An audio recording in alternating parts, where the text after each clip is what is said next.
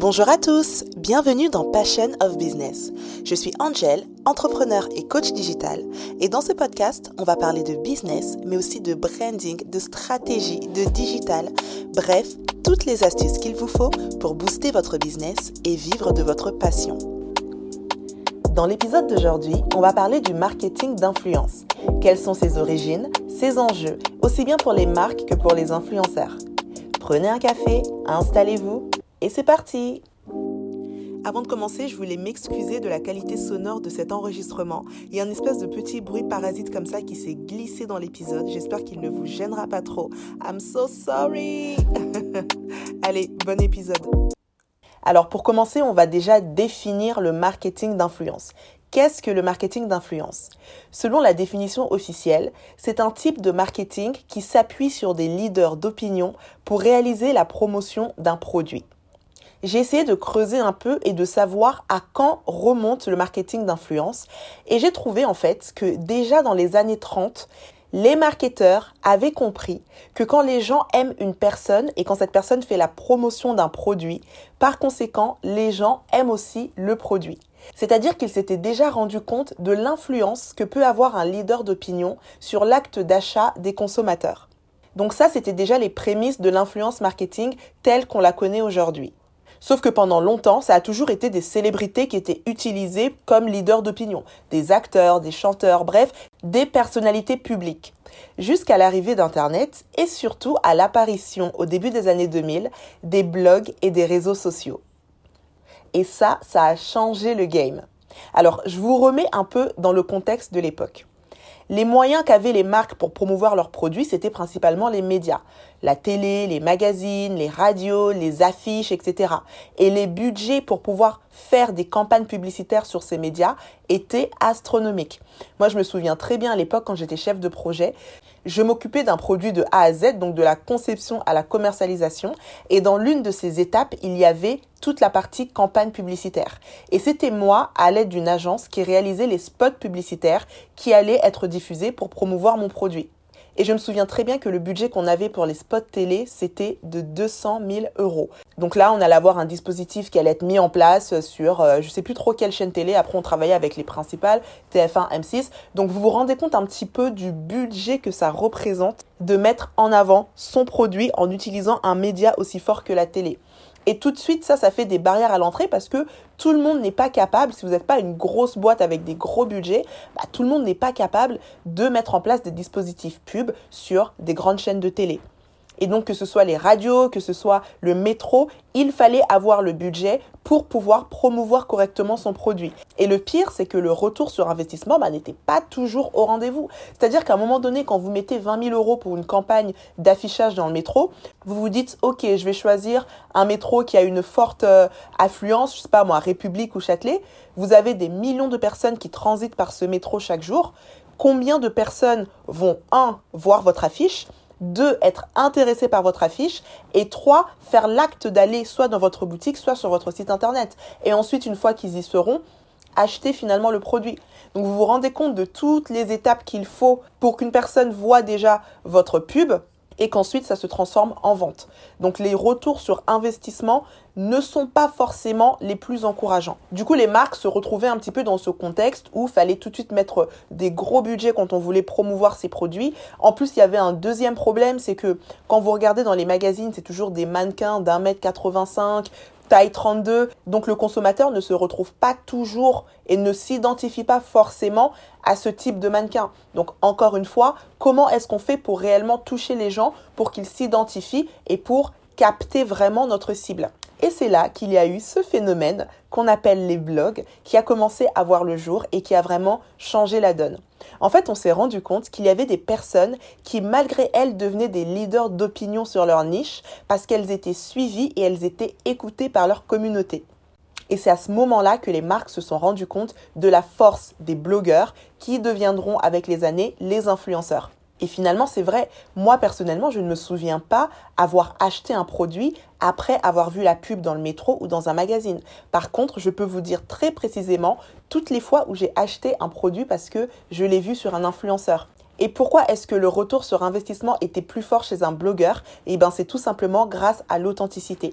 À l'époque, quand un blogueur mettait en avant un produit, c'est un produit qu'ils avaient testé, c'est un produit qu'on les a vus utiliser, c'est un produit sur lequel on a vu les résultats sur eux, et c'est pour ça que le consommateur a envie d'acheter parce qu'il a un peu une preuve que le produit fonctionne bien.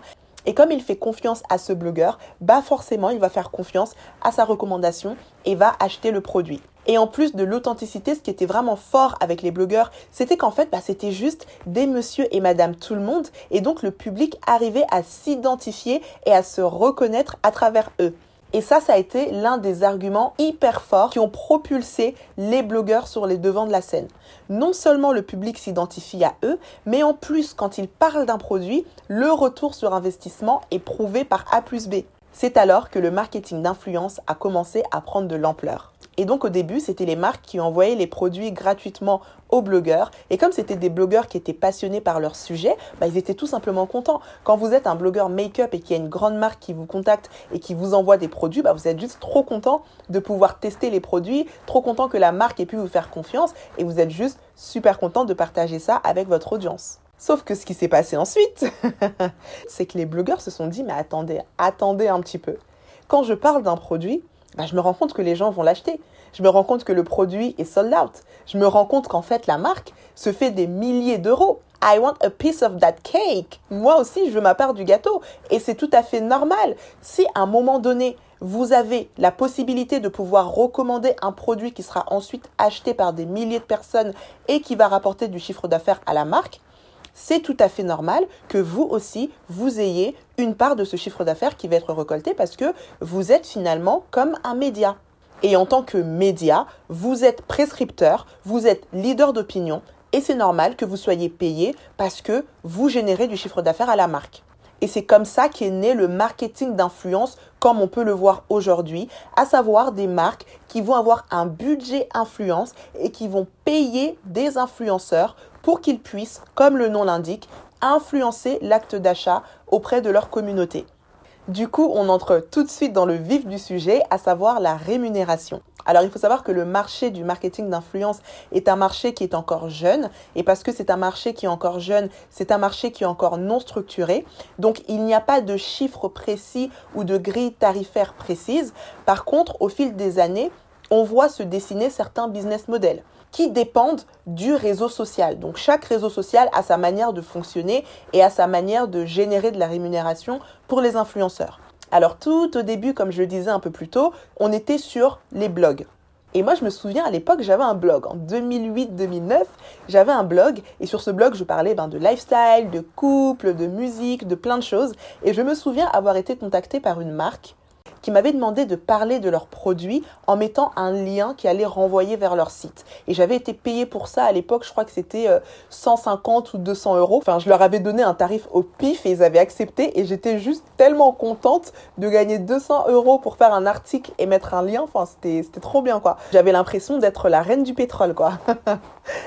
Alors à l'époque, notamment sur les blogs, il y avait trois business models principaux qui étaient donc une marque qui allait vous payer pour un article sponsorisé. C'était également de l'affiliation. Alors l'affiliation c'est simple, c'est le fait d'avoir un lien qui renvoie sur un produit et chaque fois que quelqu'un achète ce produit en partant de votre lien, vous touchez une commission sur ce produit. Donc je sais qu'à l'époque, ça se faisait beaucoup sur tout ce qui était contenu mode. Donc vous renvoyez sur euh, des marques de mode et les personnes, quand elles achetaient, vous touchiez une commission. Mais l'affiliation peut se faire sur à peu près tout type de produit. Je sais que beaucoup d'influenceurs aujourd'hui ont de l'affiliation par rapport à Amazon. Donc ils vont vous proposer des produits un peu tech et à chaque fois que vous allez acheter, ils vont toucher une commission. Bref, c'est un business model qui existe toujours et qui se fait sur à peu près tous les domaines. Et enfin, la troisième manière de gagner de l'argent à l'époque avec les blogs, c'était tout ce qui était Google AdSense. Moi, je me souviens par exemple sur mon blog, j'avais des petits encarts en header ou sur la colonne de droite où je mettais un petit carré, un petit encart avec la marque et à chaque fois que quelqu'un cliquait, parce que là du coup c'était du coup par clic, eh bien je gagnais quelque chose. Donc ça voilà, dans les débuts, dans la blogosphère, c'est un petit peu comme ça que ça se passait. Ensuite est arrivé YouTube. Donc sur YouTube, comment est-ce qu'on gagne de l'argent? C'est principalement du coup par mille Il faut savoir que toutes les 1000 vues, le créateur du contenu gagne à peu près 1 euro quand c'est en France. Et aux États-Unis, c'est à peu près 4 euros. Donc ça, c'est les données que j'ai pu trouver sur Internet. Après, elles sont pas exactement précises, mais c'est vraiment en termes d'ordre d'idée. C'est du coût par 1000. Et évidemment, la deuxième manière de gagner de l'argent sur YouTube, c'est ben, les vidéos sponsorisées ou les deals qui sont faits directement entre la marque et le créateur de contenu. Ensuite, il y a eu l'essor d'Instagram. Et donc sur Instagram, encore une fois, on a les posts sponsorisés. Donc là, ça va vraiment être la marque qui va payer l'influenceur pour un post dans lequel il met en avant le produit. Et là, encore une fois, il n'existe pas de grille tarifaire précise. Donc c'est vraiment l'influenceur et son pouvoir de négociation. Par contre, on sait qu'à peu près, généralement, c'est plus ou moins 1000 euros tous les 100 cas. Donc pour un influenceur qui a 300 000 ou 400 000 followers, ce sera à peu près 4000 euros le poste. Mais encore une fois, ça c'est vraiment le pouvoir de négociation de l'influenceur parce qu'il y en a qui ont beaucoup moins de followers et qui gagnent très très bien et d'autres qui ont beaucoup de followers et qui gagnent beaucoup moins. C'est là que c'est intéressant justement parce que du coup les influenceurs ils vont avoir à un moment donné la capacité de porter leur casquette de business et qui vont savoir négocier et vendre leurs prestations, leurs stats, leur communauté sont ceux qui vont gagner le mieux. Et là je sais que vous vous demandez Ok, c'est quoi exactement le travail d'un influenceur? Alors j'ai noté trois fonctions principales que fait un influenceur. Alors évidemment la liste n'est pas exhaustive. Alors un, c'est déjà créer du contenu de manière récurrente. Et juste dans cette phrase, il y a deux aspects qui sont hyper importants. Ça va être un, la création de contenu et deux, de manière récurrente. La création de contenu, ça va dépendre encore une fois de la plateforme. Si vous êtes sur Instagram, ça va principalement être des photos, même si aujourd'hui avec les réels, les IGTV, vous pouvez également faire de la vidéo sur Instagram. Si vous êtes sur YouTube, ça va principalement être de la vidéo. Donc là, ce qu'on va attendre de vous, ça va être au-delà de savoir prendre des photos, au-delà de savoir les retoucher, ça va également être de savoir filmer, de savoir monter, de comprendre la lumière, le cadrage, bref, finalement d'avoir un petit peu les compétences d'un photographe. Et j'irai même plus loin, il y a certains influenceurs qui sont carrément des directeurs artistiques. Quand vous regardez le contenu qu'ils arrivent à produire, vous avez l'impression que c'est des magazines de luxe. Ensuite, dans les différentes missions que doit faire un influenceur au quotidien, ça va être de fédérer une communauté autour d'un sujet, donc d'engager une communauté autour d'un sujet donné. Donc si vous êtes un influenceur beauté, c'est plutôt autour de la beauté. Si vous êtes sur le travel, ça va être autour du voyage. Bref, l'objectif, c'est vraiment de pouvoir fédérer une communauté autour d'un sujet donné et de gérer cette communauté. Là, on entre du coup dans du community management. Et cette communauté, ben, c'est de l'or en boîte pour les, pour les marques parce que ça va permettre aux marques de pouvoir toucher directement leur cœur de cible. Plutôt que de mettre 20 000 euros dans une campagne publicitaire dans le métro et vous ne savez même pas quel sera le retour sur investissement, en touchant un influenceur beauté qui a un million de personnes qui sont rassemblées autour du sujet de la beauté, si vous êtes une marque de make-up ou de skincare, ben vous touchez en plein cœur votre cœur de cible et vous savez que votre retour sur investissement va être beaucoup plus intéressant. Et là, la force de l'influence marketing, on peut le voir avec des marques comme Kylie Cosmetics, donc la marque de Kylie Jenner, que je cite souvent en exemple parce que c'est un véritable cas d'école sur le marketing d'influence. Là, en l'occurrence, c'est elle l'influenceur. Elle fait la promotion de sa marque uniquement sur Instagram et la marque arrive à générer plus de 600 millions de dollars de chiffre d'affaires. Donc vraiment, il y a une corrélation entre le bon influenceur qui a la bonne communauté et qui peut mettre en avant le bon produit. Encore faut-il savoir choisir le bon influenceur pour sa marque. Mais ça, ce sera sûrement l'objet d'un autre épisode. En tout cas, pour aujourd'hui, l'idée, c'était vraiment de partager avec vous les origines du marketing d'influence, la force du marketing d'influence, le fait que ça a permis à beaucoup de marques de pouvoir toucher leurs cibles d'une manière beaucoup moins chère et beaucoup plus pertinente qu'avec une campagne de pub classique. Après, je ne, dis pas que ça remplace une pub sur TF1, je ne dis pas que ça remplace euh, un quart de couve euh, sur Cosmo, mais ça reste quelque chose de complémentaire et quelque chose de super intéressant, surtout pour les jeunes marques qui n'ont pas forcément un énorme budget marketing et qui vont quand même réussir à toucher leur cible en touchant les bons influenceurs. Comme vous avez pu le voir, payer un influenceur 5000 euros, ce sera toujours moins cher que de mettre 20 000 euros dans une campagne d'affichage et le retour sur investissement, selon votre produit et selon votre cible, peut même être plus intéressant. Voilà, c'est tout pour aujourd'hui. J'espère que l'épisode vous aura plu. Si c'est le cas, n'hésitez pas à me laisser 5 petites étoiles sur Apple Podcast et un avis. Ça me fera extrêmement plaisir de vous lire. Quant à moi, je vous dis à très vite pour un prochain épisode. Et en attendant, prenez soin de vous.